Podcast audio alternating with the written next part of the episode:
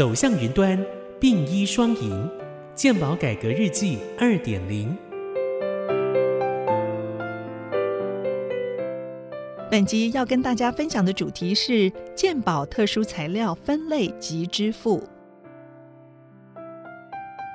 各位听众，大家好，我是健保署署长李博章医师。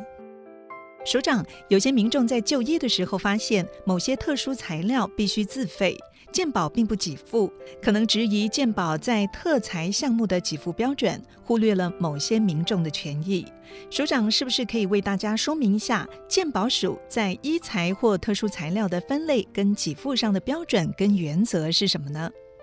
其实我相信很多听众哦，就是自己的家人或自己到医院里面去就医的时候。除了一般的开刀以外的话呢，可是问题就是发现说，哎，这个医院里面又常常叫你写一个。那个智慧同意书哈，譬如说我今天我换药啦，我要什么特殊的材料，就是要我多加钱哈。开刀的时候呢，假如说我骨头断掉，我换个钢钉哈，那说哎，这个钢钉的性质非常的不一样，比较好啊。啊，这个鉴宝不起物，就是要病人就是做智慧了哈。那我想这个点点滴滴我们都听了很多哈。那的确这个也是造成我们在鉴宝管理的时候，我们必须通盘去考量。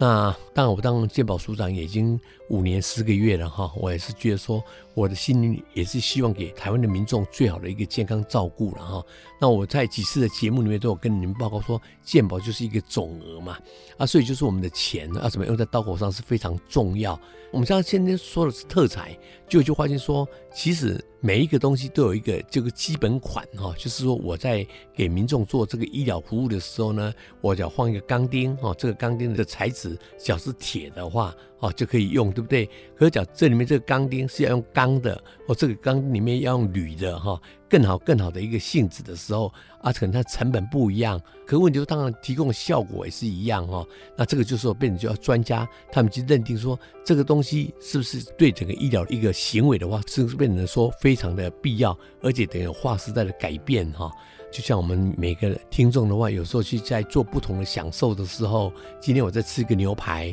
哦，我只要在这个路边的摊子哦吃牛排，跟我到大餐厅去吃牛排，当然就说，哎，这个名牌的时候价格不太一样。哦，那今天我买了一支钢笔，哈，就是一般的钢笔，或是一支什么名牌的钢笔也不一样嘛，哈。所以就是因为这个东西虽然是说跟那个材料不太一样，哈，但是我们知道很多时候厂商他们会告诉我们说这个东西这个多多了哪一个效果，哈，那多了加了哪一个元素，那这个时候我们的专家都会去检讨它是不是真的是有到这样的一个效果在。只要效果在的时候呢，我们的给付的那个价格会更好。那其实我也一直发现说，其实，在鉴宝署里面，我们不是每个同仁都那么懂得跟生意人在议价。那当然，生意人来讲的话呢，什么叫很好的 CEO？就他能够把他的那个营运的量哦，弄得越高越好。那鉴宝署来讲是买方啊，只是因为买方又不会议价的时候，那当然就说，哎。这个整个付的钱可能很高，像竹科那边目前的房价是很贵哦。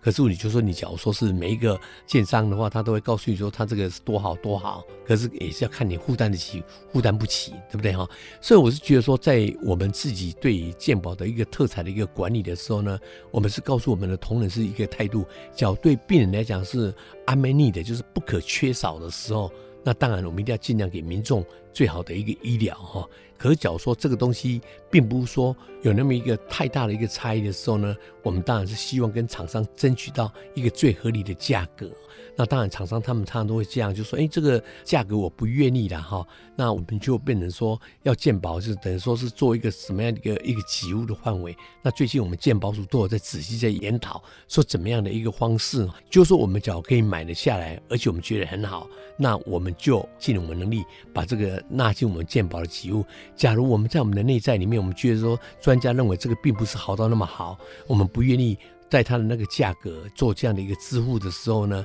那厂商他又觉得他想要卖，那当然我们不能阻挡他的买卖，他自己到医院里面去可以卖，对不对？不过当然医院就会要求他要跟我们的当地的地方卫生局去申请智慧的一个特材。我想这是一个很重要的一个概念哦。但是各位听众可能知道，就是说几次我一直常常在强调说，其实健保就是一个总额嘛，所以我们每一每一个人都会认为他的需要就是最需要的，这是事实哈。可是问题就是说，你一定要整个通盘去考虑，所以我们有时候会注意到说，哎，有一些东西我们可以起入到一个范围。那假如说，哎，厂商他愿意，就是说它的价格比较贵，那可能就是我们的民众自己想要用那个样的话，他就要补一个差额哈。那这个是我们可以接受的哈。当然，每个民众自己在这个考虑自己要接受什么样的一个一个内容的时候，自己就会不一样的考量。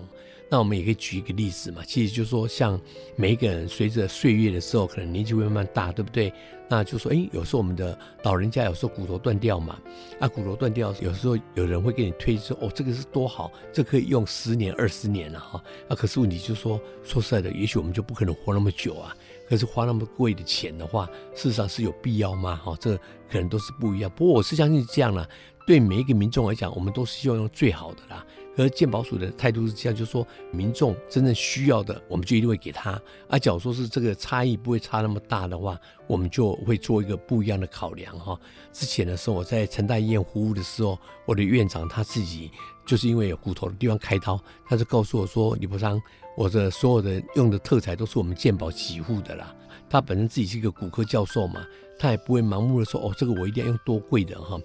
那像我自己就说有一些。朋友他就说接受那个白内障手术嘛，他的意思就跟他说，哎，我觉得你这个用这个健保给付就很好了哈。可是你知道白内障手术，假如说一些这个人工水晶体也很贵的啊，还有什么这个多焦啦，这个什么一大堆的那个因子在里面的话，那价格都弄得很高嘛。那所以甚至就说我一个眼科医师，他给我的一个亲人在做。白内障手术的时候，他就跟他讲说：“我的妈妈自己也是用这个材料的哈，就是说等于是不是用最贵的。”所以我是觉得说，各位你们就是可以多听一下那个所谓的一些专家的意见了哈。因为当然我是觉得碰到好的医师，他有医学伦理的时候，他会当然会站在你的角度，怎么样让你得到最好的一个所谓的 cost effective 的那个治疗哦，不是说硬花了很贵很贵的钱哦，这已经是最好。那最近的时候，我们当然知道有很多人都是心脏要放那个血管支架嘛，啊，当然就是有些人说，因为，我们血管支架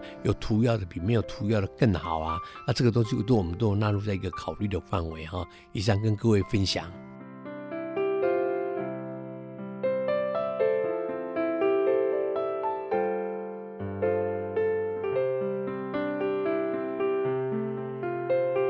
以上资讯由中央健康保险署提供。